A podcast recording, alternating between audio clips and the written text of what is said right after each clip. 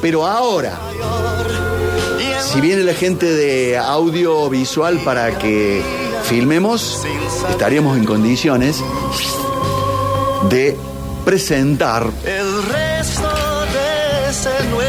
lo que alguna gente muy amablemente ha osado en denominar la píldora del Doc Beach.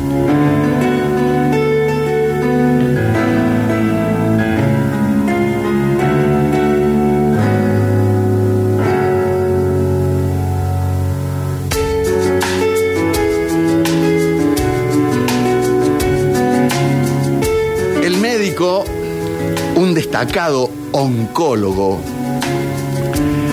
atendía en un hospital público y sus pacientes eran mayoritariamente jóvenes.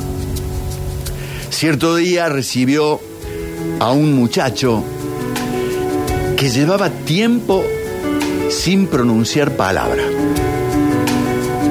Vivía en un orfanato. No se le conocía familia. Y todos los tratamientos para su grave enfermedad habían fracasado.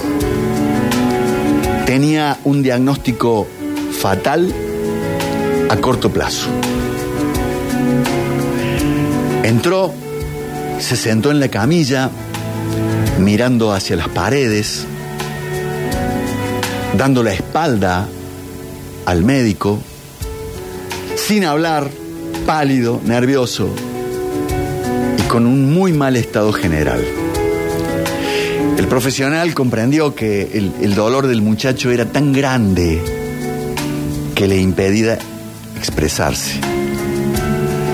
Entonces optó por acercarse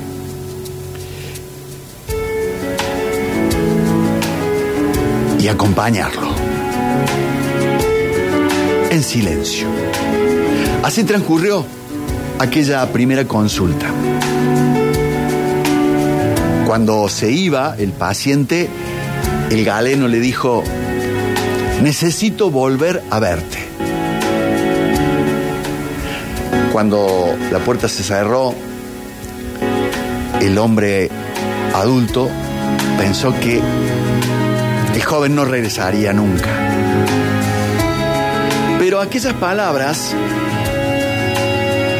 algo le tocaron dentro al joven enfermo y volvió.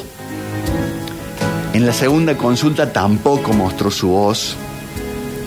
Y cuando se retiraba, el doctor puso una mano en el hombro del muchacho y le dijo, en la próxima iniciamos el tratamiento.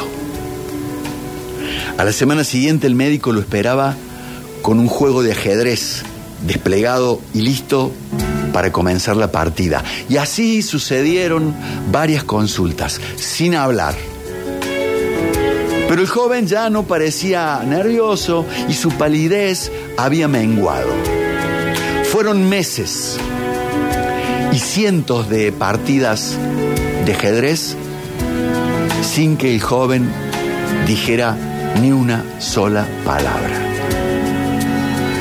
Y mientras el médico pensaba en lo poco que sabemos del misterioso proceso de la enfermedad y la curación, de pronto el joven alzó la vista, lo miró, le toca a usted, le dijo. Habló. Y desde entonces comenzó a hablar.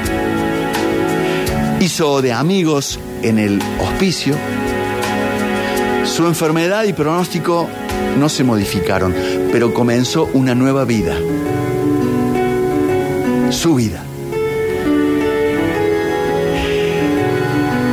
En realidad no sé cómo termina la historia médica del muchacho.